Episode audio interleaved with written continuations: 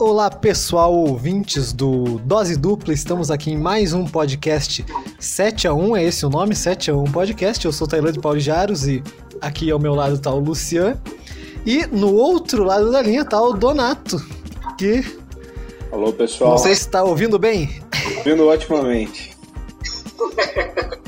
É, então a gente vai, vai iniciar mais esse podcast depois de alguns anos sem fazer, mas o assunto sempre continua o mesmo, né? Que é a política brasileira. Mas agora a gente tem alguma mudança no espectro, a gente vai tentar entender qual é a, nova era, né? Então vamos fazer uma intro, introdução aqui para ver é, o que, que a gente vai comentar hoje no nosso podcast. Né? Aprovação da reforma da Previdência na Câmara dos Deputados, o governo Bolsonaro encaminha um primeiro ano, podemos dizer, vitorioso em Brasília. Com toda gestão, tem seus altos e baixos e falaremos de tudo por aqui. Tentaremos traçar um perfil de como está sendo a nova era, quais os obstáculos para o governo, quais as cabeçadas do presidente e sua equipe, quem são as figuras chaves da administração do capitão, afinal, Bolsonaro representa mesmo a nova política? É mesmo um conservador liberal? Qual a sua relação com os militares no poder? Em oito meses, o presidente conseguiu grandes vitórias e o país dá sinais de recuperação. Lentas, mas são sinais de recuperação. O Comitê de Política Monetária do Banco Central, o Copom, reduziu a taxa Selic para 6% ao ano e a Confederação Nacional da Indústria, CNI, estima que os juros básicos da economia podem cair para 5,25% ao ano. O Índice Nacional de Preços ao Consumidor Amplo, IPCA, que mede a inflação oficial do país, ficou em 0,19% em julho, o índice mais baixo para o mês desde 2014. De acordo com o IBGE, o IPCA acumulou 2,42% no ano e 3,33% em 12 meses, abaixo da meta do Banco Central, que é de 4,25%.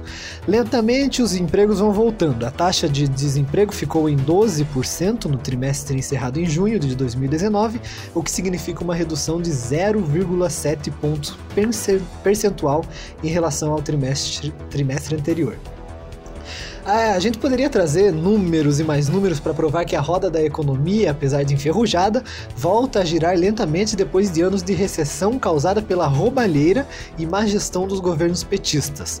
Mas voltamos à vaca fria. Jair Bolsonaro nunca foi um liberal de carteirinha, em décadas como deputado no Congresso Nacional defendeu o corporativismo militar e pouco se interessou por reformas liberalizantes. Mas quando a água sobe, é preciso aprender a nadar. É consenso de que a equipe ministerial material do presidente é de ótima qualidade, principalmente a econômica, e Bolsonaro aparenta apoiar radicalmente ações pró-mercado, como a privatização de estatais. A administração do capitão também conseguiu um feito histórico ao assinar um tratado de livre comércio com a União Europeia que tem potencial de acelerar o crescimento econômico do país. Conseguiu apoio do presidente Trump para o ingresso do Brasil na Organização para a Cooperação e Desenvolvimento Econômico, a OCDE. Assinou a medida provisória da liberdade econômica que tira do esta o Estado das costas do cidadão. A reforma da Previdência vai ser aprovada no Senado e Paulo Guedes já prepara um pacote de privatizações e reforma tributária. Discretamente, o ministro da Infraestrutura, Tarcísio Gomes de, Freita, de Freitas, leiloou concessões para 12 aeroportos, quatro, terminais portuários e um trecho da ferrovia Norte-Sul. Ainda tem o pacote anticrime apresentado pelo ministro Sérgio Moro, a polêmica do fraco decreto de armas, a tentativa de acabar com a indústria da multa e a alteração na carteira nacional de habilitação. Algumas medidas dependem do Congresso Nacional e, consequentemente, dos presidentes das casas. Por isso, Bolsonaro já coleciona polêmicas com Rodrigo Maia e alguns deputados do Centrão. Algumas brigas com governadores nordestinos e muitas polêmicas com jornalistas. Além, é claro, das cortinas de fumaça típicas de Bolsonaro. Outras polêmicas discutidas no país são os ataques de hackers contra celulares de figuras da República, incluindo o próprio presidente, os pitacos dos filhos de Bolsonaro na administração federal, a fritura de ministros desleais, as investigações contra o ministro do Turismo e o papel do STF na defesa de bandidos. Tudo isso e muito mais iremos comentar agora em mais um 7 a 1.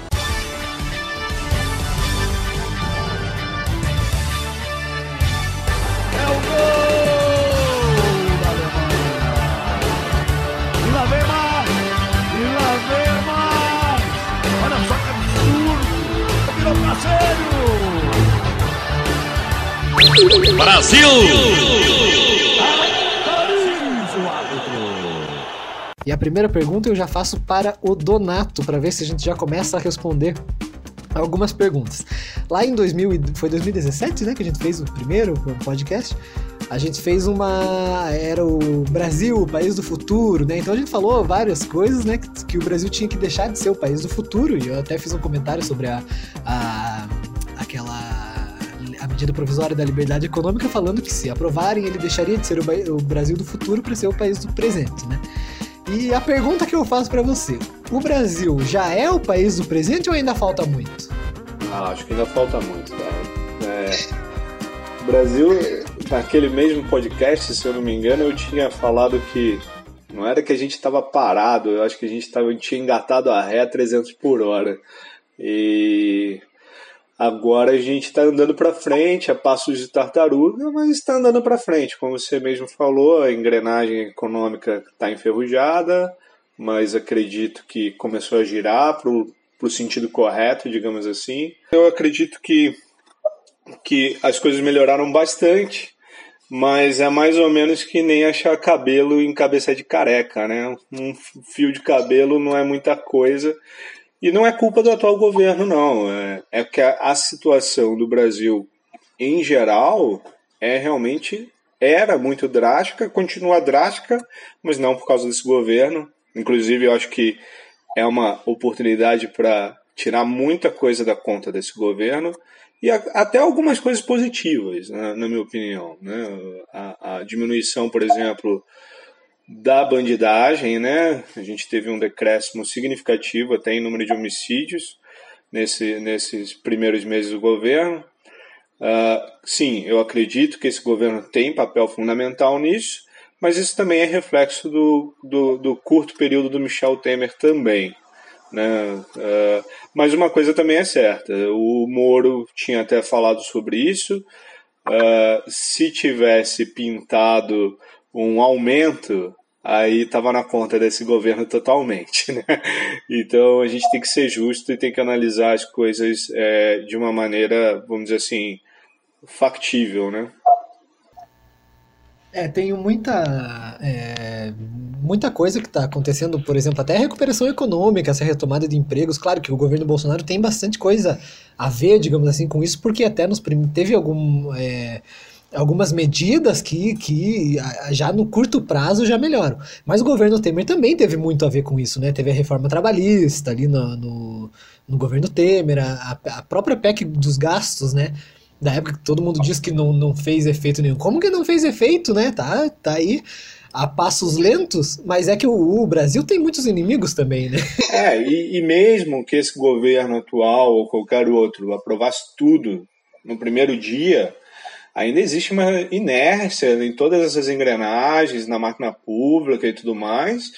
E, e, e a gente está falando de algo que não é só é, é, retrato ou herança maldita de uma má gestão, mas sim má fé mesmo. Então, assim, é muito mais complexo do que possa parecer, né?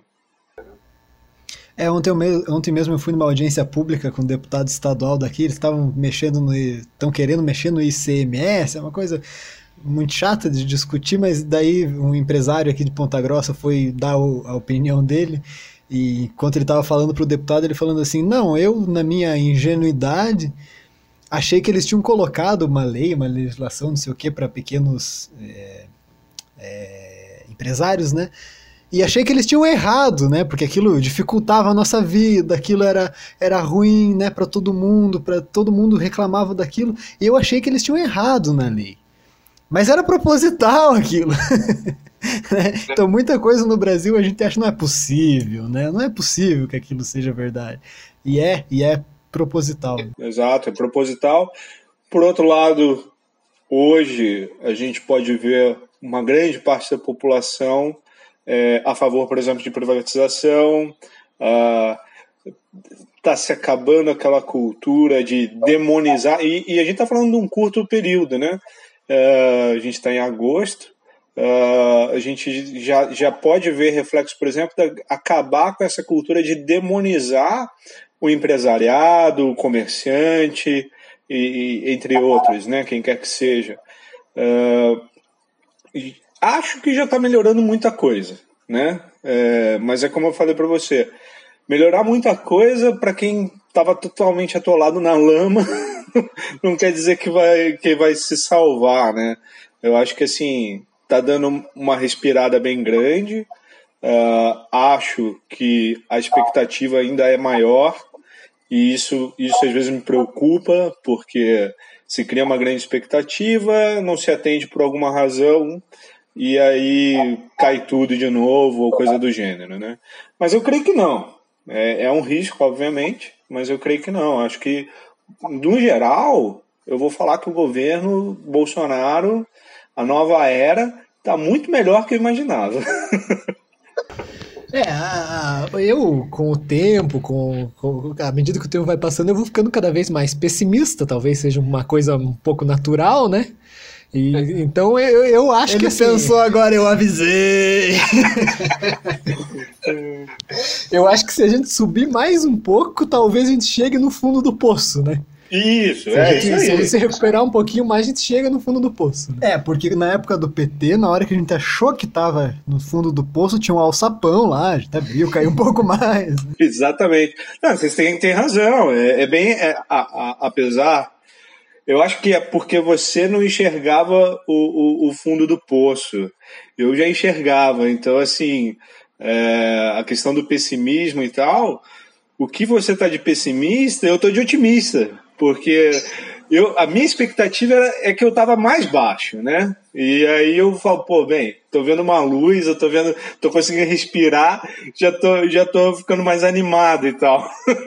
é, mas assim, é como eu falei, é, é, tem muita coisa, muita coisa. O Brasil, eu acho que assim, como você bem colocou na abertura, a equipe econômica é a grande salvação.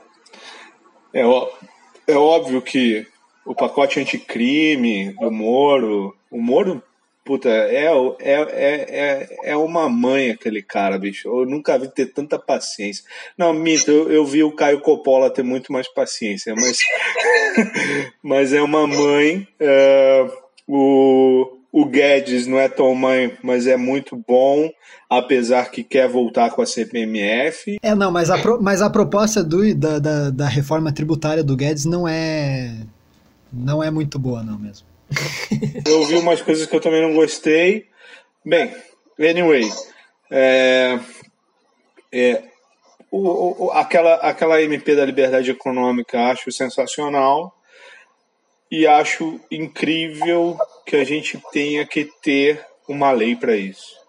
Acho o que mostra todo o tamanho do Estado brasileiro, todo o autoritarismo todo preconceito com quem empreende. E quando eu falo empreender, eu falo de empresário, do comerciantezinho da esquina lá do interior. Eu não estou falando nem do, do grande empresariado nem nada. Estou falando de uma pessoa comum, que nem você citou né, do, do, do da, da, da, audiência com o deputado. Né? Então, assim, realmente é, é desolador a gente ter que fazer uma lei para falar que as pessoas são livres por boa fé é, é surreal, cara, é surreal. É, todos. Isso é um, um reflexo de, de social, social-democracia, né? É, regular tudo, e aí a gente tem que fazer uma lei para desregular. É estranho, é, é, é, é, surreal, cara. Eu acho, que, eu acho que em nenhum lugar do mundo existe isso. É mais uma jabuticaba, né? É, mas é, essa é uma jabuticaba necessária, né? Vamos dizer. Bem, é o remédio para a doença. Mas assim, é surreal que eu, eu crio a doença para criar o remédio. A questão é essa, entendeu? Eu vou criar um problema para criar uma solução. É uma coisa que não deveria existir, porque esses problemas não existem, eles foram criados, na verdade, né? Então, assim, é surreal nesse sentido. É, então, a, a, amarrando essa primeira parte, né? Então o governo Bolsonaro tá indo, a gente tá tentando subir, tá tentando ali um degrau de cada vez, vai indo tudo. Mas a maioria das coisas tem que passar pelo Congresso, né? Reforma da Previdência, já teve uma, uma uma vitória na Câmara, aí vai para o Senado. No Senado eu acho que vai ser um pouquinho melhor do que na Câmara. Agora eles já estão até tentando colocar os estados e municípios de volta lá. A capitalização pode entrar já no Senado também. E. É, essa é boa. essa eu não sabia. E, e tem essa MP da Liberdade Econômica que que também é uma medida provisória que já está valendo desde a assinatura, né? Foi assinada dia 30 de abril, então está valendo, só que vai vencer no dia 27. Eles querem votar na semana que vem, mas não sei, os deputados Parece ficam. Que vai ser dia 13, né, a votação. Os deputados ficam com essa bunda mole aí, né? Pra ver se vão votar ou não. Não, é uma coisa que eu acho interessante é o seguinte, agora eles estão incensando o Rodrigo Maia, né? É o nosso democrata, né? É o nossa, ele aprovou a reforma. Porra, cara, sete meses naquela lenga-lenga, prova não prova. Ah, eu tô brabinho com o Bolsonaro. Ah, o filho dele falou mal de mim e fica naquela, naquela, naquela. Aí vai aprovar antes do semestre, daí aprova um pouco. Ah, não, fica para depois. Aprova. Ufa, aprovou, daí chore. Ah, nós aprovamos. Ah, pelo amor de Deus. Né? O Rodrigo Maia sofre da síndrome do gerente, né, cara? O gerente, você nunca vai ganhar dele, né? Então, assim, isso é típico de gente egocêntrica, né? E o Rodrigo Maia é um egocêntrico, porque não sobra nada para ele, né, cara? Então, assim, é... o Rodrigo Maia, cara, tá fazendo o papel do Eduardo Cunha, cara. Então, assim, e tá fazendo bem. porque é exatamente o que o Eduardo Cunha fazia. Exatamente. Fez escola também. Uh, Uh, talvez as pessoas não percebam dessa forma, mas eu, eu, eu, eu vejo Rodrigo Maia e Eduardo Cunha não por acaso do mesmo, do mesmo reduto eleitoral. Né? Você olha assim, uma pessoa que é sem expressão uh, uh, nacional, mas está alçada a um cargo extremamente importante para o país. desculpa? Não ouvi, não ouvi.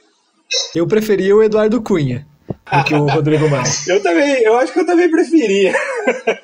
Mas assim, o que eu quero dizer é que ele faz um trabalho excelente, é, não do meu ponto de vista, mas do ponto de vista da política brasileira, né? Ele faz um trabalho excelente. Ele criou aqueles, não sei nem como é que se chama, um, tipo uns comitês de, de, de discussão de assuntos, de pautas lá. Inclusive deu lá da educação para Tabata e tudo mais.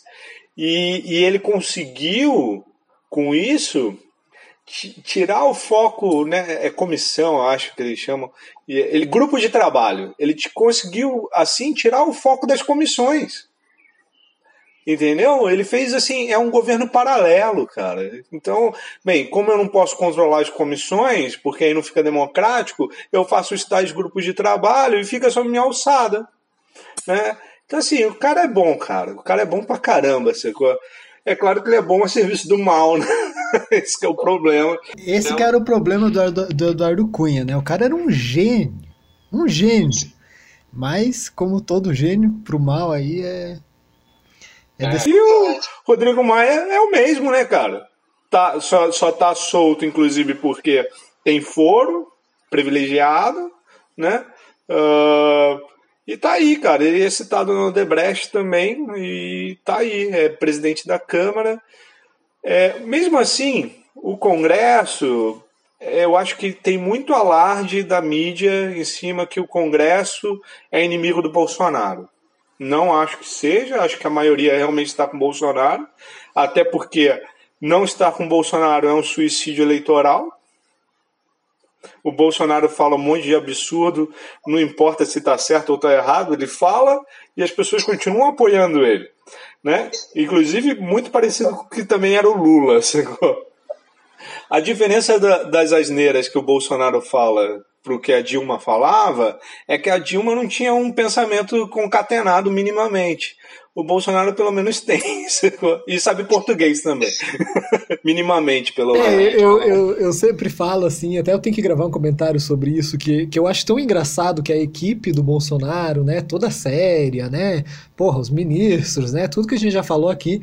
E aí chega lá, o Bolsonaro vai lá e fala o que ele falou ontem lá do, do Ustra, que foi o herói nacional, Daí vai lá e fala outra coisa. O pessoal, que, que, os corneteiros do fracasso, que nem diz o Fiusa, né? Já, meu Deus, olha isso aqui, não sei o quê. E, e, realmente, olha, eu não sei se tem método, se ele faz sem querer, se tem método, se ele faz sem querer, se é uma estratégia dele, mas ele tá se tornando bobo da corte do próprio governo, né? É verdade, mas eu acho também que existe uma certa inteligência por trás disso. Porque o que, que eu vejo que o Bolsonaro faz? Ele joga para a torcida. Então eu vou dar um exemplo para você básico. Eduardo Bolsonaro, tudo indica, vai ser diplomata. Por quê? Ele jogou para a torcida, os, os apoiadores dele continuaram apoiando a ideia, inclusive aplaudiram a ideia, né? Uh, que eu acho que é o maior absurdo. Esse é o grande absurdo do governo até o momento, uh, por vários motivos, né? Não vou nem entrar no mérito. Uh, mas ele joga para a torcida, então o que, que ele faz? Eu acho que é proposital aí que tá a diferença da Dilma e do Bolsonaro, né, cara? Eu acho que dá para comparar os dois muito bem. A Dilma, quando tinha uma tirada dessa, você ficava esperando o pulo do gato, aí tu falava, agora vai, agora ela vai dar um... E ele não chegava. Tem alguma coisa por trás. Né? É, mas não chegava, aí tu fala, pô, ela é burra pra caralho. é uma anta mesmo. O Bolsonaro, ele, ele, eu acho que é o jeitão dele, mas ele joga pra torcida e vê a, a, a, temperatura. Se a temperatura subir, aí ele, opa, vamos dar um passo para trás, depois dar dois para frente. Agora, nesse caso, por exemplo, os eleitores dele em peso apoiaram, né? Quem não apoiou e votou nele é aqueles que, que nem nós que votaram porque era o menos pior e que era factível, né? Tinha o Amoedo, tinha o Meirelles também, mas assim, factível era o melhor que tinha. E aí a gente, ou menos pior, depende também da, da ótica. Ah, político sempre é o menos pior, né? Esses criticaram, mas a grande maioria do eleitorado dele apoiou e continua apoiando. Né? Não vê isso um problema. É, eu até é. tinha anotado que a gente, da gente comentar esse caso do Eduardo Bolsonaro na embaixada, porque pelo que eu vi, acho que a, os Estados Unidos já aprovou o nome dele, né? Então agora tem que ir lá para o Senado. O Alcolumbre disse que só vai colocar em votação quando o governo tiver voto suficiente. Será que não é uma bala que ele vai queimar para o Bolsonaro não vai queimar uma bala no Congresso para aprovar eu isso? Dar, eu vou te dar um outro antes de voltar a esse assunto do, do, de ir para o Congresso ou não do, do Eduardo, eu vou falar o seguinte: a maior prova que o Bolsonaro joga para a torcida é a questão do decreto de armas. Por quê? Porque num primeiro momento ele disse que flexibilizou a lei para adquirir armas e não previa porte naquele momento, né? Na verdade, ele não flexibilizou nada, ele tinha dado um tapa na, na lei existente e, pior, e, na minha opinião, até piorou porque limitou o número de armas e tudo mais. E aí, isso, entre o eleitorado do Bolsonaro, não foi bem digerido. Eu, por exemplo, fui um crítico ferrenho, né? Até o Bene Barbosa, que é o grande especialista né, nisso. Então o que acontece? Aí ele sentiu essa temperatura subindo para cima dele. O que, que ele fez? Fez um decreto de armas radical, bom pra caramba, ótimo. Aí todo mundo gostou. E aí, claro, a mídia não gostou, obviamente, e tudo mais. Mas o que eu quero dizer, o que eu quero aqui não é discutir essa questão, mas sim mostrar como é que ele joga para a torcida. Entendeu? Eu acho que existe uma certa inteligência por trás disso. Se é ele que maquina isso ou não, eu não sei. Mas eu não acredito que seja por acaso, não. Eu vejo muito desses movimentos assim, joga pra torcida. Se vir, vir, vir, opa, vir afago, a gente aprova. Se não vir afago, a gente finge que não fez nada, sacou? É, até porque desde a campanha. Falam né? que é fake news, né? Isso, isso, isso, isso tá acontecendo, acontece, né? É. A mídia solta uma notícia, todo mundo, porra, não sei o quê. Não, eu não, faz, não fiz nada disso. Né? CPMF. CPMF do Guedes. Eu não sei não, cara, porque ó, você me deu essa notícia agora, né, que, que a, a CPMF não é verdade, que é fake news, mas, cara, já tá rolando há um tempão isso. O cara não desmentiu na mesma hora, por quê?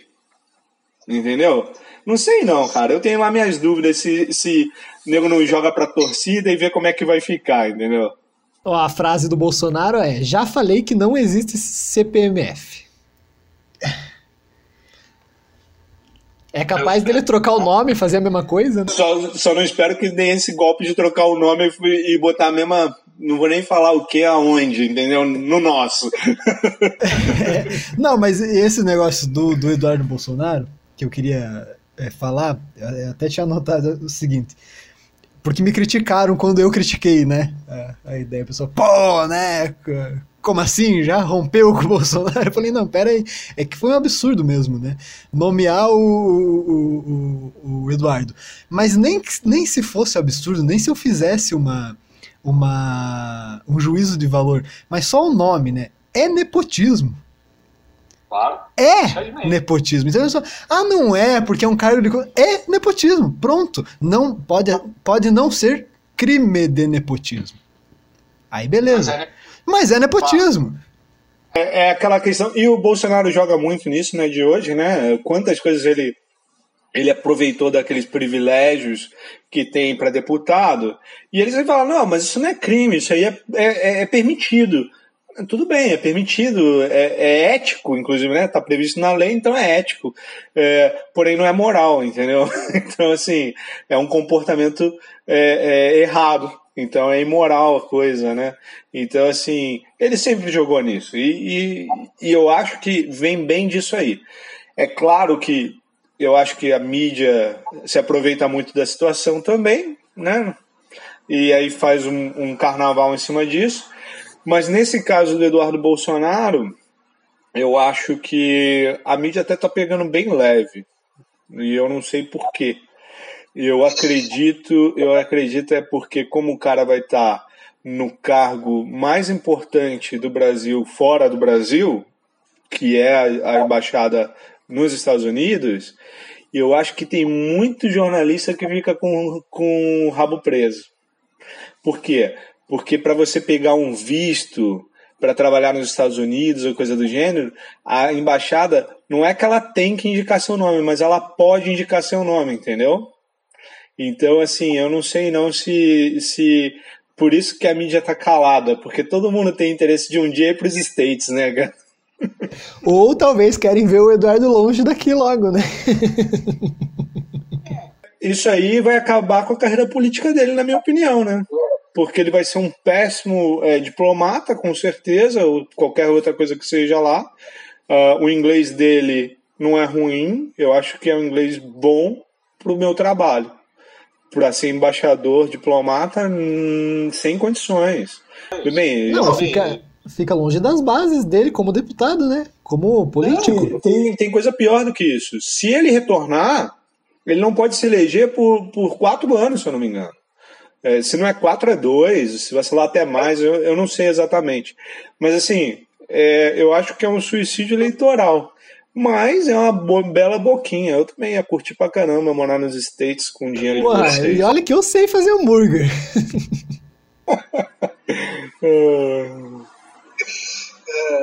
o Donato sabe mais. O quê? Ah, é? Você, você sabe fazer hambúrguer? hambúrguer? Você, você devia ir pra lá mesmo, né? Ah, eu gostaria. Campanha Donato Embaixador. Ah, eu gostaria, cara. Pô, na verdade, eu sempre quis ir morar nos Estados Unidos, mas não consegui. Ó, e nós falando mal do Eduardo aí, peraí, peraí, vamos voltar aqui um pouco. Né, vamos elogiar o negócio aí, quem sabe ele escuta. Daí a gente consegue um visto. Agora, uma, uma voltando só para finalizar essa questão do Bolsonaro e seus devaneios, né? É, o Bolsonaro também tem outro paralelo com o Neymar, né? O Neymar faz um monte de besteira e fica todo mundo passando a mão na cabeça dele como se ele fosse uma criança, né? E uma criança coitadinha, que nunca foi. E o Bolsonaro, eu creio que seja a mesma coisa, cara. Os amigos dele, os assessores dele, eu não sei. Tirando o, o general Heleno, que eu acho que é o mais sensato de todos, mesmo assim, de vez em quando tem uns rompantes, às vezes até justos, eu não estou criticando ele, é só uma observação.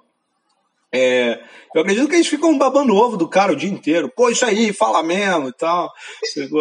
E eles continuam em campanha, né? O grande erro é, da mídia em geral é que não entendeu que a campanha continuou. Para ambos os lados, tanto do Bolsonaro da direita quanto para a esquerda dos Petralhas e, e, e, companhia. ambos os lados, a, a, a campanha eleitoral continuou e vai continuar por um longo tempo, cara. É isso. Eu acho importante falar isso também, que eu vi, só que eu não lembro quem que comentou que esses fatos que acontecem, é, que ele joga para a torcida, que ele faz, é justamente para o governo funcionar. Então seria uma estratégia, se é uma estratégia ou não, enfim. Mas está andando, né? Esse é o negócio, né? As coisas estão acontecendo, né? Você vê todos os tá. nossos ministros. Eu vi uma entrevista com a Joyce dia desses, um pedaço, e a, a jornalista perguntou para ela é, quais ministros que, se você fosse presidente, você manteria. Ela falou quase todos, porque né, porque eles são bons. Até a Damares, que era que era para ser aquela que seria crucificada, que seria o alvo da mídia, tá lá fazendo o trabalho dela, né? Ah, isso, isso é uma coisa que eu, eu queria entender melhor. Eu fico curioso para saber isso. É, é, da onde que o Bolsonaro conseguiu reunir tanta gente boa? Eu trabalhei numa empresa antigamente que a empresa era, era, era uma empresa horrível, cara, de trabalhar. As regras eram horríveis, era muita picaretagem e tudo mais, mas só tinha gente fera trabalhando lá, cara. Era gente do ITA, do IME, pô, da maçonaria, tinha gente, tudo que é buraco, cara. Só cara top, sabe? E, e eu falava assim, eu não consigo entender, esse RH deve ser o melhor do mundo. E o Bolsonaro, ele tá no mesmo, no mesmo barco agora. Eu, fico, eu, eu olho né, ele e olha a equipe dele e falo assim, como é que conseguiu? Porque, vamos, vamos ser sinceros, é, se põe no lugar de um Moro da vida, né? Você tem uma carreira, tem, tem estabilidade, tem tudo do bom e do melhor, tirando a questão é, patriota, nacionalista, como você queira chamar, o sentimento cívico, inclusive. Tirando isso, aí você fala assim, pô, quer largar isso tudo? Não é para ir para o governo. Vê bem, não é para ir para o governo. Apesar dele ter ido e talvez ele tenha pensado isso, mas assim, você vai se aliar com um cara que, que se comporta muitas vezes que nem um palhaço. Chegou? O Moro é um cara muito sério. Como é que ele foi convencido disso? Né? É, Bem, eu gosto do Bolsonaro. Agora, negar que ele tem atitude de palhaço é, é mentira, entendeu? É, é o fato. É um fato. Ele tem essa atitude. Né? Você vê o que ele falou ontem pro próprio Moro. Que ele vai fazer troca-troca com o Ricardo Salles. Né? Então, assim. É, é... Bem, eu acho graça desse tipo de piada, só que isso não, não tá na liturgia do cargo, entendeu? essa a questão. Bem, eu fazer essa piada entre meus amigos, até no meu ambiente de trabalho, é um problema meu. Agora, quando o presidente do país faz, é um problema do país.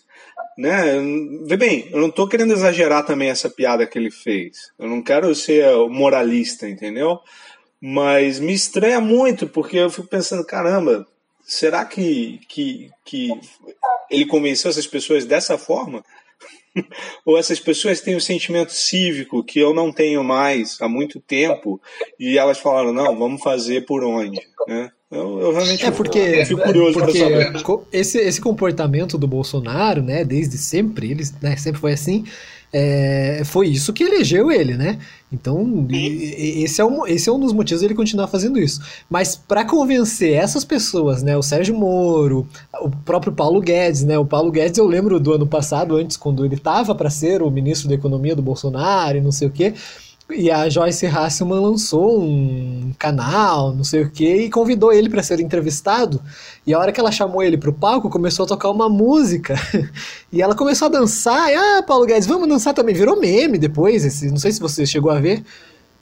eu, vou, eu vou ter que procurar e vou ter que te mostrar depois. E ele ficou assim no palco, tipo, parado, não, não, não, dançou, não fez nada. Uma pessoa séria. Como é que, né, ele foi convencido né, pelo Bolsonaro, pela equipe, né? Deve ter alguma mão de Deus, eu acho. Eu acho. Então, eu, bem, eu acho que na particularidade do trabalho, até entre ministros, deve ter muita brincadeira. Óbvio, eles são pessoas, entendeu? Independente da, da questão política e ideológica, né? Uh, eu acho que deve ter. Eu não sou contra isso. A questão é só da liturgia quando, quando se está em público. entendeu? Ou quando pode ser, ser gravado de alguma ou roubado de alguma forma. É, mas, eu, mas eu acho que, ainda falando do, do, do, presidente, eu acho que vocês vão concordar comigo que é um contraponto ao extremo isentismo.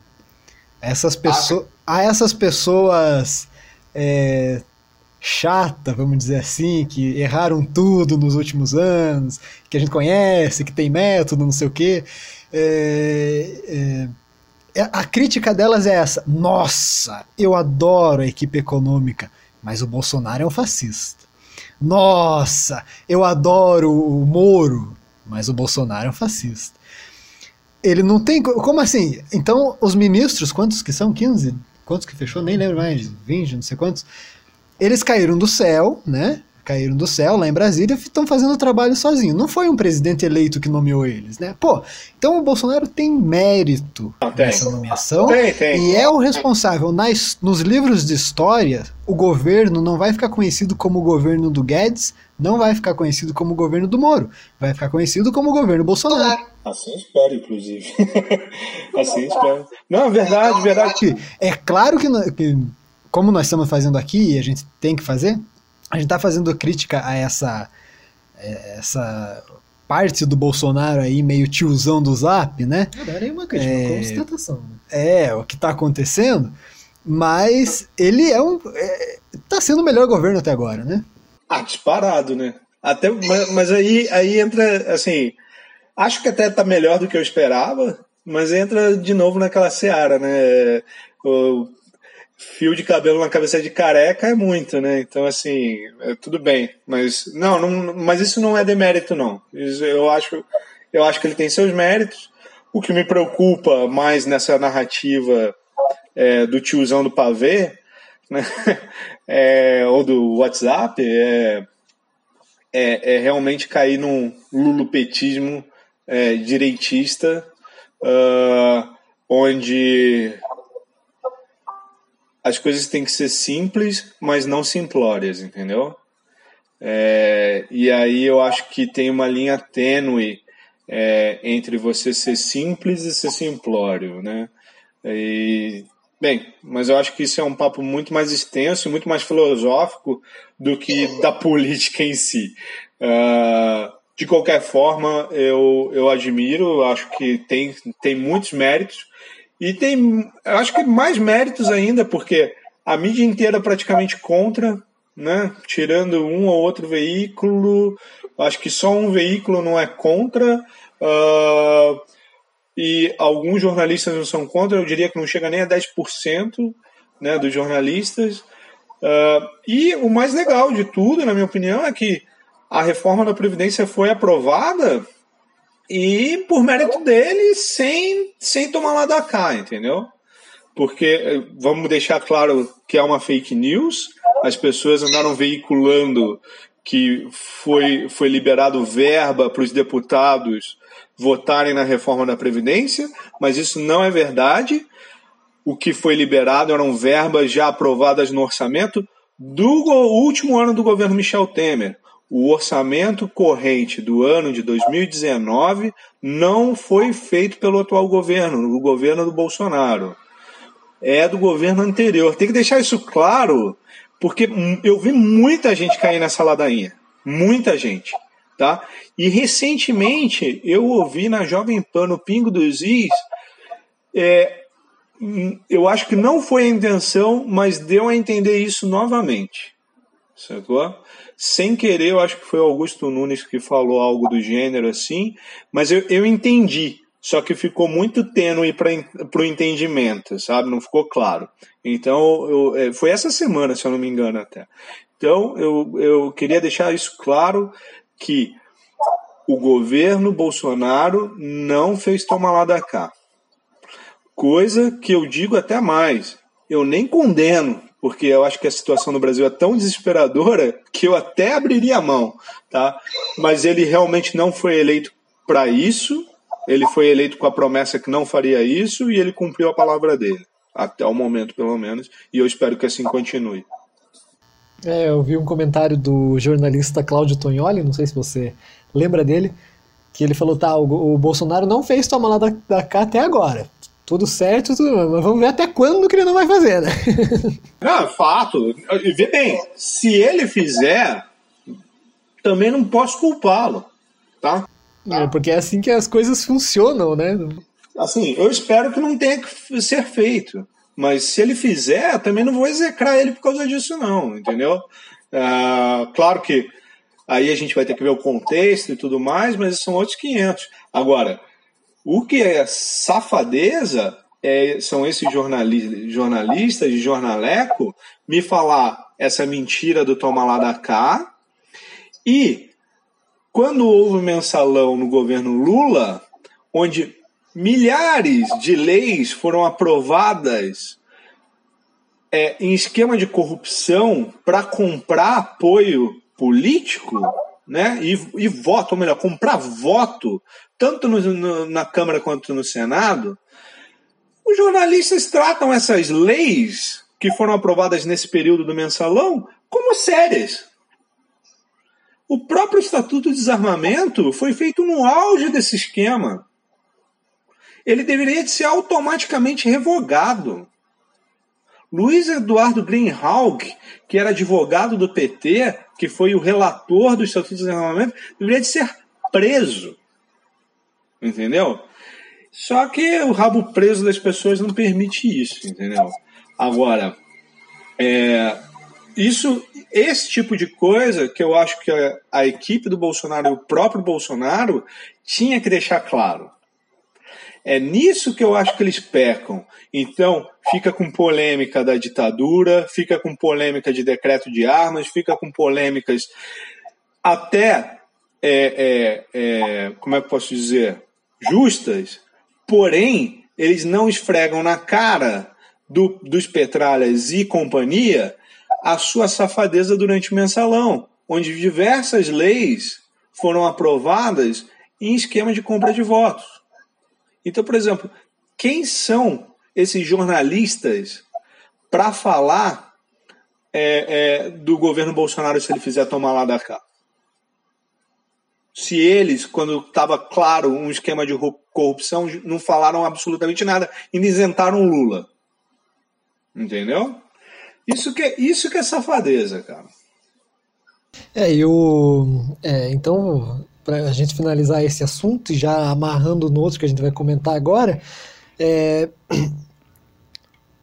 tudo o que aconteceu né, na época do PT, do, do, do mensalão, como você disse, foi julgado pelo STF, que hoje tá, virou protagonista no debate. Eu acho que virou mais protagonista hoje o STF do que o próprio Bolsonaro, né? O Bolsonaro tá lá no cantinho dele, fazendo o trabalho. Acho que a gente nem devia ter deixado os 43 minutos para falar dele, mas falar mais do STF, porque é, quando saiu essa STF em conluio com jornalistas, vamos dizer, né? Porque daí já saiu o negócio do, do, dos hackers, né? Que a gente tem que falar. Eu vou pedir para vocês falarem bastante ainda sobre o, os hackers essa carga roubada, que agora a gente pode chamar de carga roubada, né, dos hackers, foi parar na redação de um jornal, de um jornal que tem. Desculpa te interromper. Não foi parar na redação de um jornal. Foi parar num jornaleco midiático da internet, quase um blog. É, então, foi parado. Eu acho, que, eu acho que a maioria dos blogs são muito mais dignos, inclusive. foi parar num, num tabloide que tem tabloide, um viés tabloide. de esquerda. E, e, eles publicaram e, meu Deus, causou a maior polêmica nos primeiros dias, porque eles estão publicando até hoje e eu confesso que eu nem leio mais. Eu, eu nem me interesso mais em ver essas coisas porque não tem nada. E no fim das contas, eles vão tentar é, afastar o Deltan Dallagnol da, da Procuradoria Geral, da Procuradoria Geral da, da, do Ministério Público, né, da Força Tarefa da Lava Jato.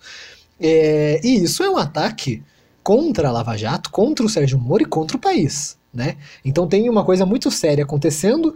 O Gilmar Mendes é, já é, mandou ninguém investigar o deu lá um sei lá como é que é o nome do negócio lá para não investigarem o jornalista responsável né o o americano lá, o Verdevaldo. Green, Green, Greenwald. Green, Green, é que tem o vilão do, do Harry Potter, o vilão do do Animais Fantásticos, que é a sequência do Harry Potter, que se chama Grindelwald. E, e, eu só falo Grindelwald daí, porque eu não consigo. E eles são bem parecidos, os dois. É, então, é, qual que é essa ligação com o STF? Qual, será que o STF tem salvação? O que, que tem que falar? Tem, tem, o que, que tem que fazer? Tem que mandar um cabo, um soldado? Sei lá. Tem que nomear um cara terrivelmente evangélico pra corte? então, eu, o STF não é de hoje, né? É, é o maior inimigo do Brasil. Né? Eu, o que eu posso falar para você é o seguinte: artigo 288 do Código Penal, associação criminosa ou formação de quadrilha. Uh, se você tem, vamos ver aqui, eu, eu, eu, vou ler aqui, vamos ver aqui se eu consigo achar na íntegra. Pô, nunca acha, na, na hora que a gente precisa, nunca acha. Pelo que eu lembre, na época que eu estudei direito, não sou formado, mas cheguei a, a dar meus palpites por lá. É, se tiver, se nós estamos em três pessoas agora nesse momento, se nós chamarmos mais Quatro, uma pessoa. porque o Verdevaldo deve estar aqui também. se nós chamarmos mais uma pessoa e nós fôssemos quatro nesse exato momento e falasse que o STF é uma quadrilha, que só tem bandido e que a gente tem que fechar o STF, a gente não só ia estar naquela lista de investigação do próprio STF, que eu vou falar mais adiante sobre isso, mas como a gente ia também estar caracterizando formação de quadrilha. Três, mais de três pessoas em conluio para cometer um crime. Né? Eu só queria lembrar que o STF são 11 ministros. Né? Eu acho que já fica, já fica subentendido o que eu acho do STF. Por que, que eu acho isso? Porque, primeiramente, eles fizeram aquela investigação de fake news, o que é contra a Constituição, porque o STF não tem poder investigativo, isso cabe ao Ministério Público. É, o STF se propôs a investigar e julgar seus próprios algozes. Assim, né, na interpretação deles, porque fazer piada ou falar que eles são bandidos ou coisa do gênero, isso não caracteriza crime nenhum. Né? É, ou fake news, até porque eu acho que muitas dessas notícias não são fake, mas é, o STF está indo contra a Constituição, contra as, contra as atribuições do próprio STF. Logo, eu pergunto: quem fiscaliza o fiscal? Porque o STF está cometendo um crime. Um crime, isso é crime. Eles estão é, indo além do poder deles. Então é um abuso de poder. Quem é o STF para determinar isso? O STF tem que ser consultado quando há dúvidas constitucionais, nada mais. Isso não tem nada constitucional. Né? Esse é o primeiro ponto. Segundo ponto, o STF, moroso em várias é, é, causas, Porém, para não transferir o Lula para um presídio comum, que é o que ele merece, porque ele é um preso, aí eles se reúnem em caráter extraordinário. Né? E ainda vem agora, que eu acho que é o mais grave, tratam as gravações por meio de hackeamento, ou seja, por um crime, como provas. Se é, essas gravações foram obtidas de maneira ilícita, elas têm que ser destruídas imediatamente. Não importa se era de um criminoso, se era do Lula, inclusive. Tá? Ela foi obtida de maneira ilícita. Teve uma, uma operação alguns anos atrás, agora eu não lembro se era. É Castelo de Areia, não era?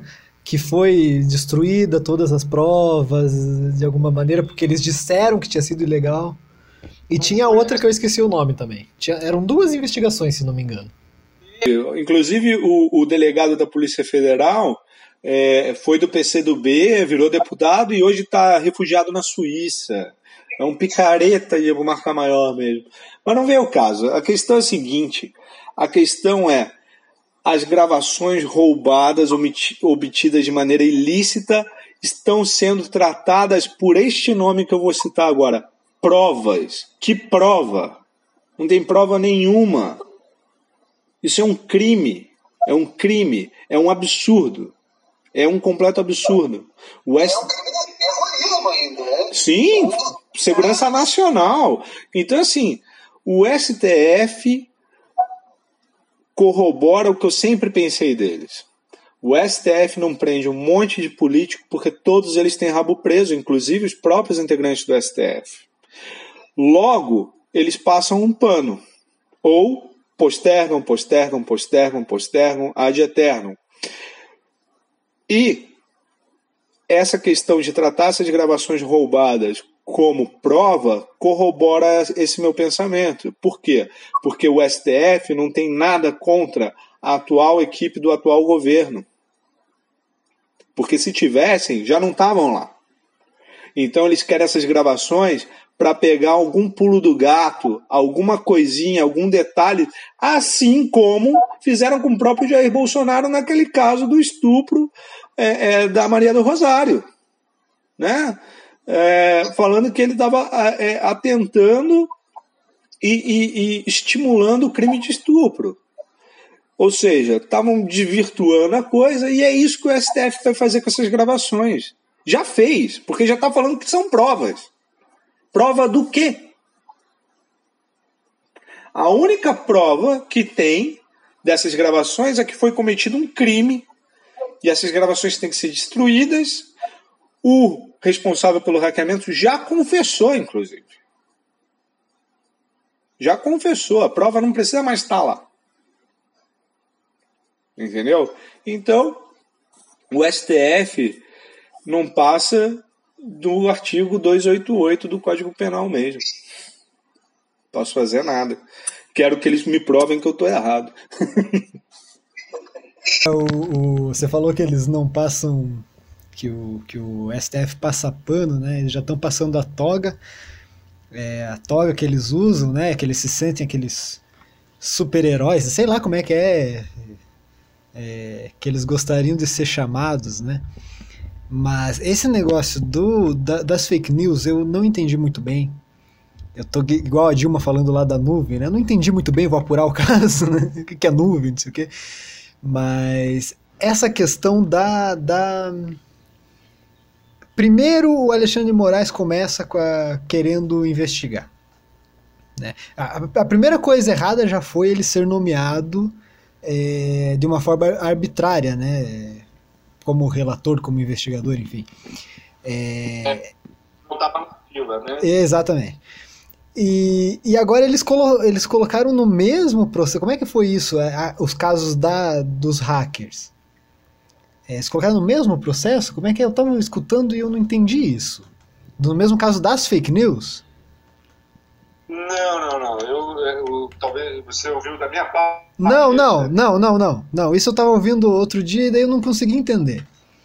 Não. Eu, eu acredito que não. Eu acredito que é, eles estão tratando em separado. A questão é que o, o, o a arbitrariedade do STF é praticamente a mesma das fake news o mesmo instrumento, a mesma coisa que eles estão fazendo com um caso no outro.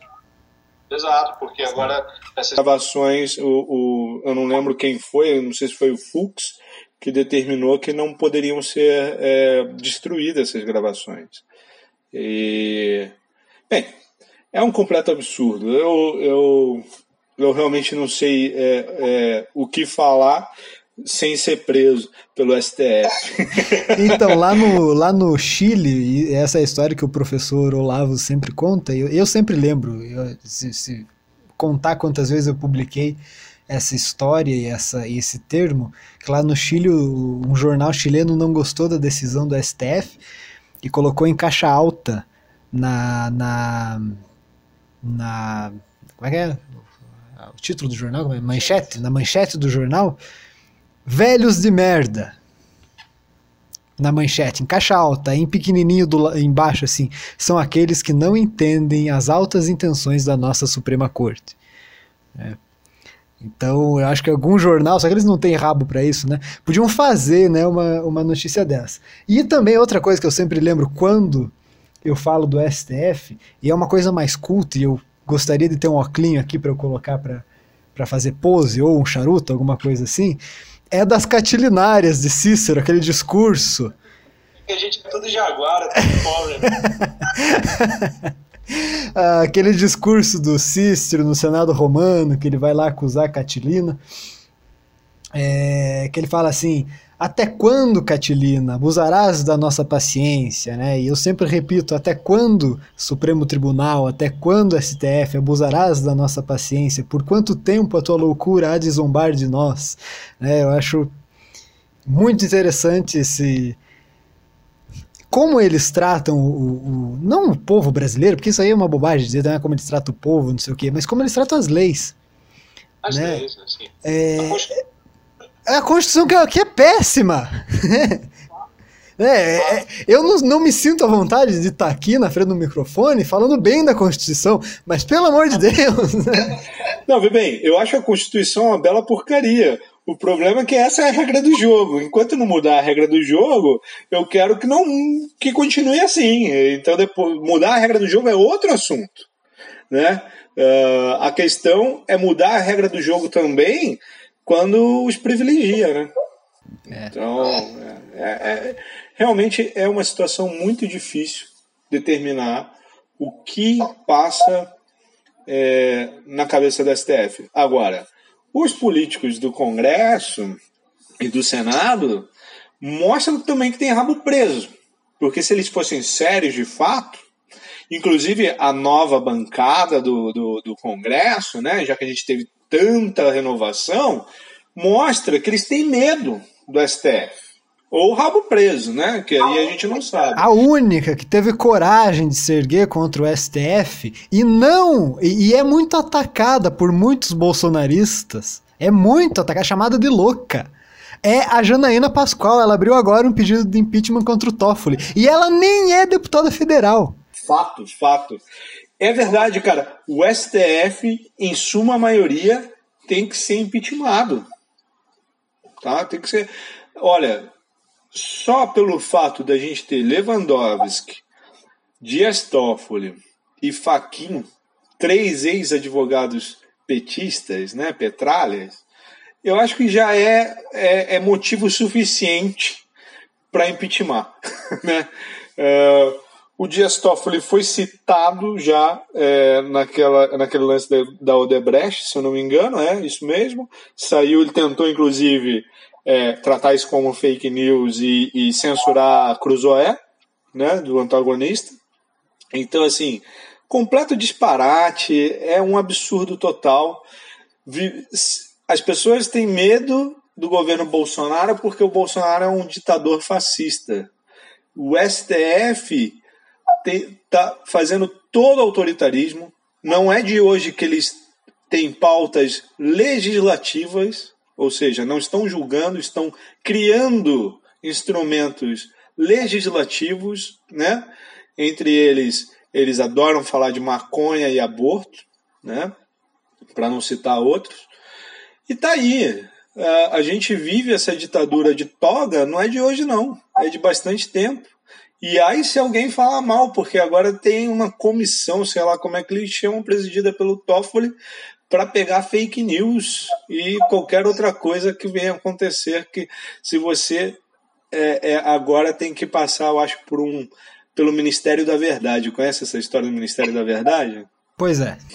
Então, assim, no 1984 de George Orwell, a gente tem o Ministério da Verdade. Eu acho que o STF quer criar um Ministério da Verdade então, assim, quando a gente vai fazer um textão no Facebook agora, a gente tem que chegar lá, ô STF, isso aqui é fato ou não? Posso ou não?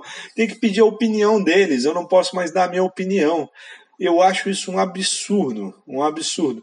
É óbvio porque existe muita enganação na internet. Recentemente, inclusive, recebi um vídeo do Toffoli, suposto vídeo do Toffoli reunido com o Verdevaldo. E não era o Verdevaldo, era um desembargador, né? É, é, anyway, mesmo que fosse o Verdevaldo, apesar de eu não concordar com isso, a gente tem que lembrar o seguinte: que o Moro está sendo acusado injustamente de também ter se reunido com partes, de alguma forma falado com partes do processo. Né? E que é perfeitamente legal no sistema judicial brasileiro. Né? Eu acho que o que acontece muito é que juristas, de maneira geral, que não gostam de trabalhar, assim como os políticos, gostam de trabalhar só terça e quinta, né? quarta-feira só para coçar o saco, é, juristas, de maneira geral, se apegam a, a detalhes do tipo: há 20, 15 anos atrás, se alguém é, interceptasse uma mensagem eletrônica sua, como foi feito agora, os juristas iam falar que não foi crime, porque não estava previsto em lei. Só se interpretasse uma carta física, por exemplo. Então, assim, esse é o tipo de, de desculpa que o sistema judiciário brasileiro apresenta para não julgar determinadas coisas, né? Então, assim, aí, cara, olha, dá para ficar falando, escrever um livro, dois, e ficar falando a vida inteira sobre uh, o, o, os disparates do, do, do judiciário brasileiro. O que eu posso falar é o seguinte: eu não sei se eu já falei isso, mas a, a, a nobreza brasileira hoje, né? ela é de toga. O judiciário se comporta igual um nobre é, da corte, é, com todos os privilégios, dinheiro e tudo mais, pago às nossas custas.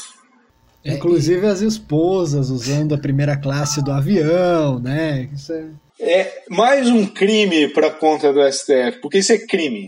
Isso é crime. Tudo bem? Qualquer empresa que eu conheça na vida se eu falar assim, ó, oh, Leonardo, você tem que ir lá para a China a trabalho. Eu falo assim, beleza, paga aí a passagem da minha mulher e dos meus filhos. Na mesma hora eles vão mandar embora. Só para você ter uma ideia, quando a gente vai é, é, fazer, é, se candidatar a um emprego fora do Brasil, a gente tem que negociar a passagem à parte. Isso é uma, é uma negociação. Ou seja, ó, eu vai pagar minha passagem, vai pagar a passagem minha, da minha família. Isso aí vai do empregador com o empregado, com ali o candidato.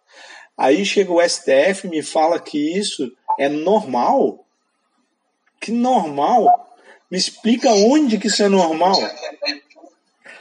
É, isso mostra todo o autoritarismo deles e como eles se sentem donos do país. Donos do país. É, e olha, vou dizer uma coisa, não é nem, não são nem só os deputados do STF, é o judiciário como um todo, né? Juízes do menor escalão até o maior. São todos eles que mandam no Brasil. Eu, eu, lembro, eu lembro que vários políticos, inclusive, também passaram por isso recentemente. O, recentemente, quero dizer, anos, alguns anos atrás, né? Um deles foi o Celso Russomano o Celso Russomano foi pego aí com passagens que teoricamente ele tinha direito a cota de passagens, como ele não usou, ele pegou e comprou passagem para ir para os Estados Unidos com a família, para a Europa, sei lá para onde, não lembro exatamente o destino, mas ele fez isso, cara. E é um absurdo. E agora o STF está falando que isso aí é normal. é, é bem normal. Bom, é, a gente já passou da uma hora, eu acho. Sim conversando, então vamos nos encaminhando para o final, mas era um assunto que eu queria comentar. Eu não sei se vocês têm mais alguma coisa para falar sobre o STF, mas já que a gente está falando de organização criminosa, né? O CRIM tem que falar o, o que tá, o que foi publicado pelo Estado de São Paulo, pelo jornal, né? O Estadão. Hoje, que é o dia que a gente está gravando, não sei quando que a gente vai publicar, mas o dia que a gente está gravando é dia 9 de agosto, hoje, foi publicado pelo Estado de São Paulo uh, alguns áudios do PCC com o, é, alguns áudios do PCC, né? Que tem eles falando mal do Moro, é, uma liderança do PCC, né? Falando mal do Moro e falando que na época do PT eles tinham um diálogo cabuloso. Então os diálogos aqui são, são extraordinários. Ó, só para ter uma, uma base, é uma uma investigação da Polícia Federal, né, que está investigando o, o PCC, e daí tem esses telefonemas que são de abril. Daí foram obtidos pelo jornal, né? E foram captados pela Operação Cravada, que mira o núcleo financeiro do primeiro comando da capital. É, Donato, você chegou a ver lá? Você tem alguma coisa para comentar sobre essas conversas das lideranças do PCC sobre o Sérgio Moro e o PT? Sim, eu vi lá a conversa. Parece que o nome do, do integrante do PCC é, é Elias, né? Uh, primeira coisa que me chamou muita atenção é que o Elias tem um português muito melhor que o da Dilma. tá de parabéns o Elias. Uh, uh, segunda, é, é, mostra o que eu já falava há muito tempo, que essas organizações criminosas no Brasil têm cunho político, não é de hoje. elas estabelecem territórios dentro da, da do, do, do, Brasil, né?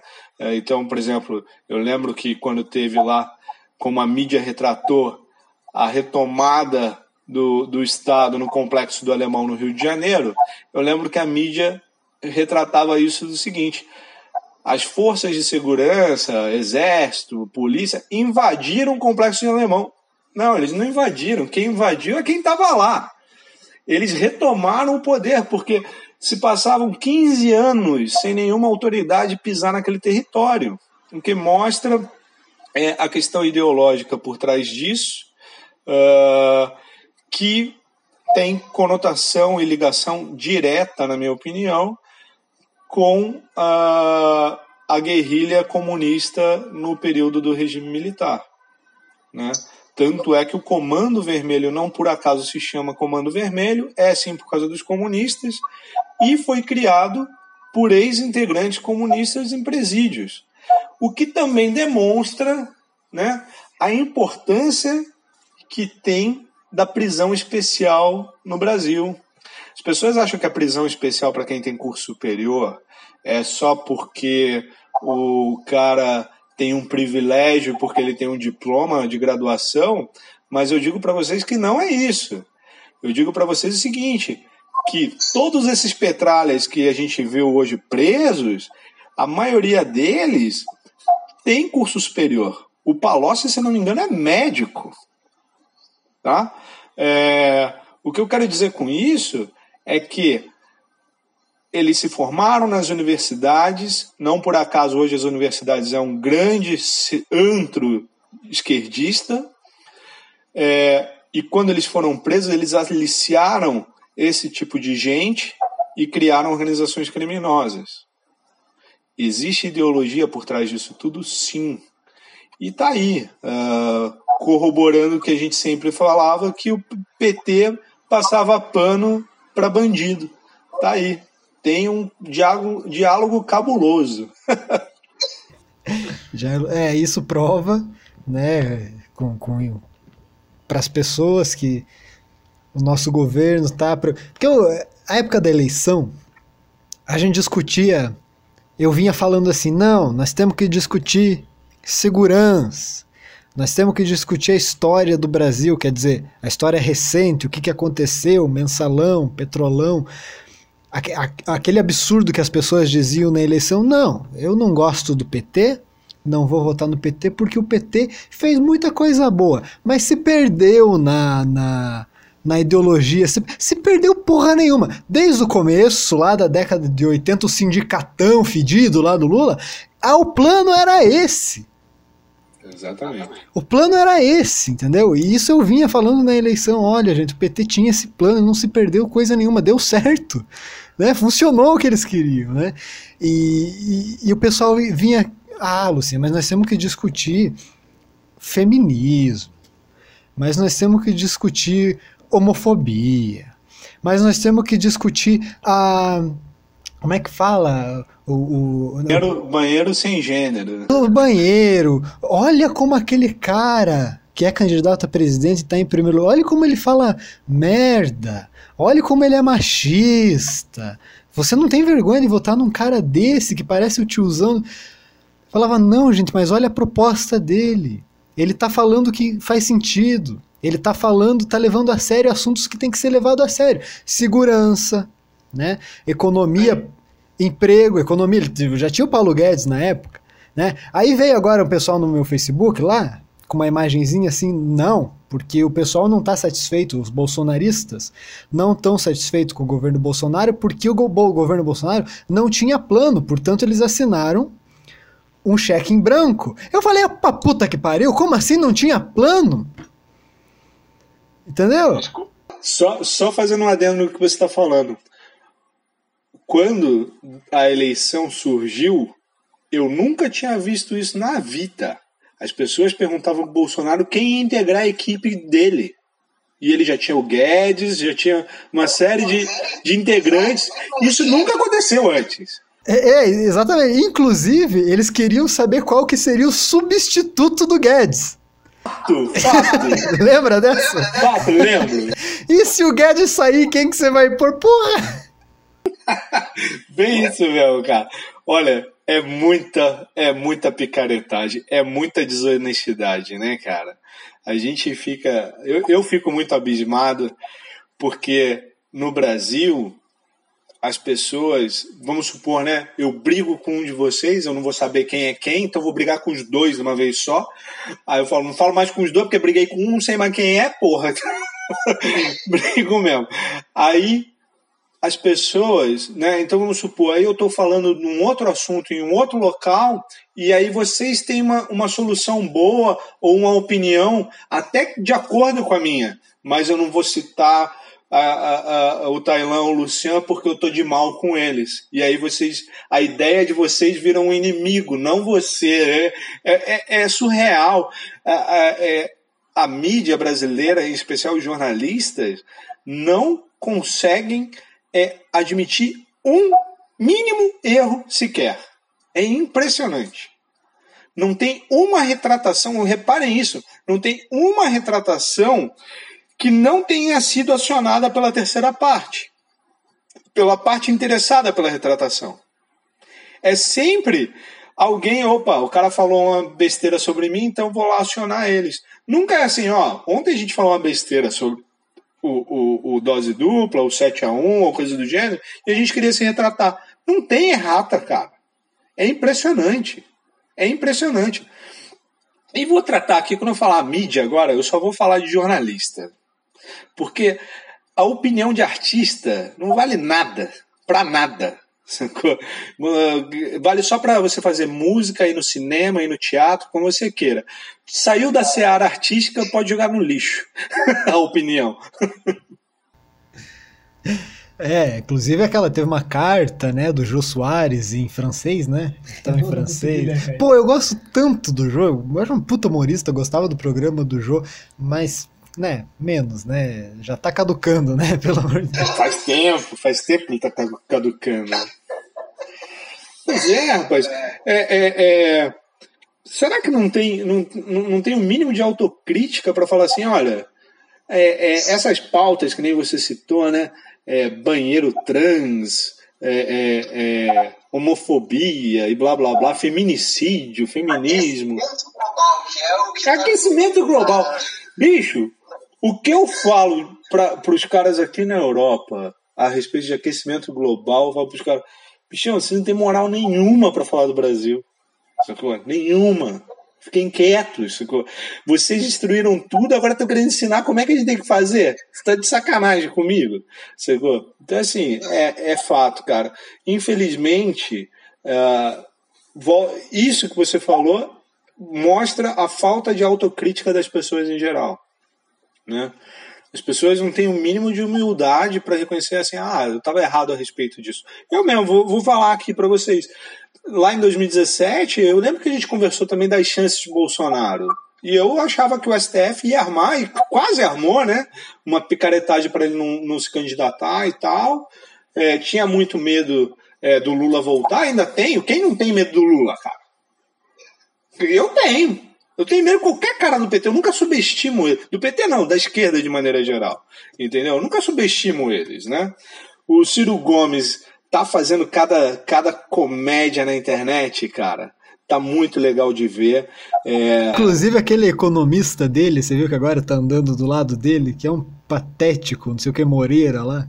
Sei, sei quem é. Não, tá muito legal. Ele tá fazendo mais lives. Até um dia desse assisti uma live dele. É que eu não consigo assistir muito tempo porque eu começo a ter dor de barriga. Mas aí eu vou banheiro, dou mais uma assistida para ver se sai mais. E. Mas assim, o Ciro Gomes, cara, ele tá querendo ficar agora, como é que é? O. O jovem. Olha, ele, ele e o Reinaldo Azevedo estão uma dupla Olha, cara, uma dupla de peso para qualquer stand-up comedy, cara. É o que o pessoal chama de a síndrome do Peter Pan, né? O pessoal eu, não sei como é que, eu não sei como é que ainda não, não sacanearam o Reinaldo Azevedo e deram o apelido dele de Bussunda, cara. Porque ele tá a cara do Bussunda, mano. Porque ele tá usando aquele bonezinho de abarreta igual o Bussunda fazia. E peida, bicho, igual o Bussunda fazia, tá ligado? Porra, eu, eu não sei porque o nego não sacaneia ele de Bussunda. É porque ele tá a lata do Bussunda, cara. Mas o Bussunda era humorista, né? Mas o Reinaldo não é? Então, então não tá fazendo trabalho direito. Pô, achei que ele era, cara. Pô, o cara peidou ao vivo lá, pô. Tá engraçado, né? Eu não assisto mais aquela coisa. É, é, é o nome do programa, inclusive, né? Assisto, gente. Eu assisto. Cara, eu, tô, eu tenho assistido tudo, eu tô com saudade, sacou? Eu tenho, eu, eu tenho crise de abstinência, entendeu?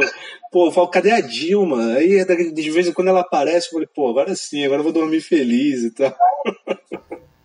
Ah, mas falando do, do, aquecimento global, quero falar do meio ambiente, vamos reconhecer o trabalho do Ricardo Salles, né? E, e também o da agricultura, da Tereza Cristina. Porque ano passado tinha uma, uma lei lá no, no Congresso que o pessoal estava chamando da, da lei do veneno, né? E a Tereza Cristina era a musa do veneno, porque ela era relatora, né? E o Bolsonaro fez a mitagem a mitagem de nomear ela como ministra da Agricultura. Né? Por isso que o pessoal chama mito e eu sempre falo que o Bolsonaro é mito. Né? Ele colocou como ministro da Agricultura a musa do veneno. Né? E agora voltou, né? Tô nesse assunto de agrotóxico, não sei o quê, eu não quero também chegar no mérito. E do aquecimento global, né? Que é a maior bobeira que, que, que o Brasil tem que discutir. Porque eu não, não digo primeiro mundo discutir isso, tudo bem, né? Os caras já estão resolvidos, né? Agora aqui. Ecologia é coisa de rico. não, conheço, não conheço um pobre que está preocupado com ecologia, cara. É coisa de rico. Acham, eles acham, a imprensa, né? Que eles vão atacar o Bolsonaro falando disso. Né? Eles não aprenderam nada, nem com a campanha, nem, a, nem agora o que eu vejo de problema com essa, com essa questão do aquecimento global, não pelo fato em si do aquecimento global, o fato, pelo suposto fato em si do aquecimento global, né? Porque eu também não, não, não, não compactuo com essa ideia, mas o que eu vejo que é muito preocupante é que a mídia é, brasileira, assim como o Verdevaldo lá vendeu a narrativa do golpe da Dilma para o exterior, o que nego agora está vendendo para atacar o Bolsonaro internacionalmente é a questão ecológica. Então, assim, é uma tremenda picaretagem que está sendo feita. Entendeu? Bem, não há nada que, que é, é, entregue o atual governo em quesitos de corrupção ou e ou incompetência. Tá? O governo está fazendo até o momento muito melhor do que eu esperava. Então, é, sendo assim, você não, não tem como atacar tecnicamente, digamos assim, a pessoa, então a gente vai atacar o quê? O, o, o, a narrativa. Então, ah, porque o Bolsonaro é grosso, é chucro, é bruto, sei lá, é homofóbico, é fascista, e ele vai acabar com a Amazônia, entendeu? É isso que se vende aqui. É isso que se vende. Muito. Porque, cara, a gente, a gente que morou no interior do Paraná sabe a realidade das coisas. Agora, o retardado que mora lá no Batel, lá em Higienópolis, em São Paulo, lá no Leblon do Rio, ele acha que sabe, gente. Isso que é brabo. Não é que ele, que ele sabe ou deixa de saber, ele acha que sabe. E eu, eu vou ser bem sério com vocês. Eu um dia queria criar o mês sem agrotóxico. É assim, sem veneno, sem agrotóxico, sem nada. Eu quero que as pessoas comprem uma hortinha, mínima que seja, plantem um tomate, mano. Um tomate, um pé de tomate. E cuidem daquele pé de tomate por um mês só, cara. Só com coisinha natureba. E digo mais, né? A questão também dos orgânicos que chama no Brasil também é outra picaretagem, porque os orgânicos têm um selo aí de, de como se fosse um selo de padrão de qualidade dos orgânicos e muitos é, é, componentes aspas naturais, ou seja, em estado bruto, que são é, permitidos nos orgânicos fazem tão mal à saúde quanto seriam os agrotóxicos. Vou dar um exemplo para você: enxofre in natura e o próprio fumo. Nego, nego pega fumo, faz uma solução numa água e pulveriza nas plantas porque a nicotina espanta os, os, os, as pragas. Né? A nicotina é um veneno natural. E isso é muito mais agressivo do que muito agrotóxico industrializado. Assim, dá para fazer um. A gente pode fazer um próximo só sobre esse tema, inclusive. Mas, assim, acho um completo disparate isso. A, a, a questão. Opa, desculpa. A questão é, é, da narrativa dos agrotóxicos. Eu quero que as pessoas provem para mim que dá para viver sem. Eu quero que elas cuidem num pé de tomate, cara e eu quero que só coma do pé daquele tomate durante um mês. Entendeu? Porque eu não conheço um picareta desse que vem me falar de agrotóxico ou coisa do gênero, que chega no mercado e pega aquele tomate feio, cheio de bicho já podre. Entendeu? Isso aí ninguém faz, entendeu? Agora vem abrir a boca para falar de agrotóxico. É uma imbecilidade tremenda. A prova da imbecilidade são quando esses jornalecos divulgam que o brasileiro consome por ano mais de 5 litros de, agro, de agrotóxico. Gente, se você pegar 5 litros de agrotóxico e dividir por 365 dias, eu vou fazer aqui o cálculo. 5 mil ml dividido por 365 dias dá 13,69 ml. 13,7 ml por dia de veneno. Qualquer pessoa que ingerir 13,7 ml de qualquer veneno que seja vai morrer muito antes do final do ano, gente. Fiquem tranquilos, sabe? Então, assim, eu queria realmente que essas pessoas me provassem como é que alguém vai beber mais de 5, comer, ingerir mais de 5 litros de agrotóxico por ano e tá viva. O brasileiro é imortal, então. Realmente tem que chamar a NASA para estudar a gente, entendeu? É uma imbecilidade. Como é que alguém tem capacidade de falar uma imbecilidade dessa, entendeu? Qualquer veneno que a gente compra, se a gente comprar Caltrine, que é um veneno fraco, você vai ver que a dosagem para um litro deve ser isso aqui, cara.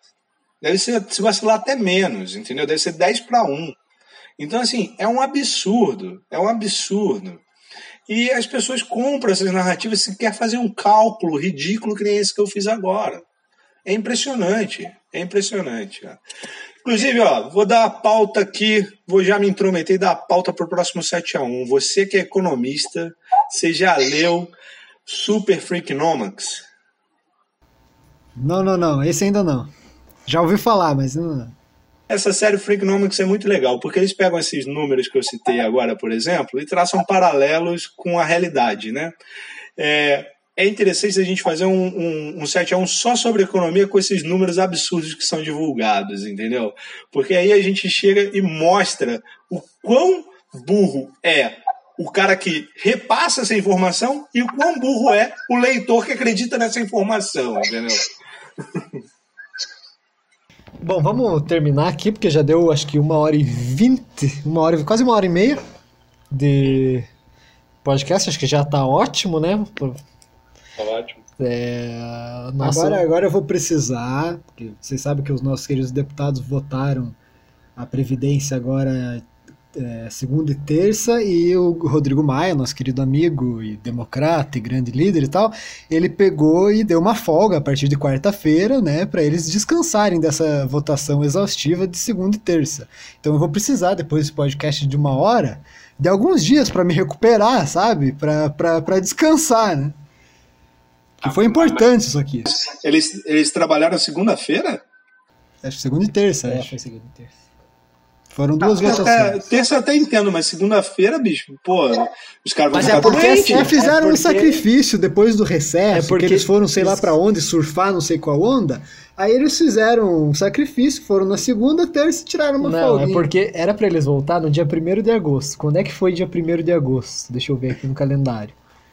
Dia 1 de agosto foi na quinta-feira.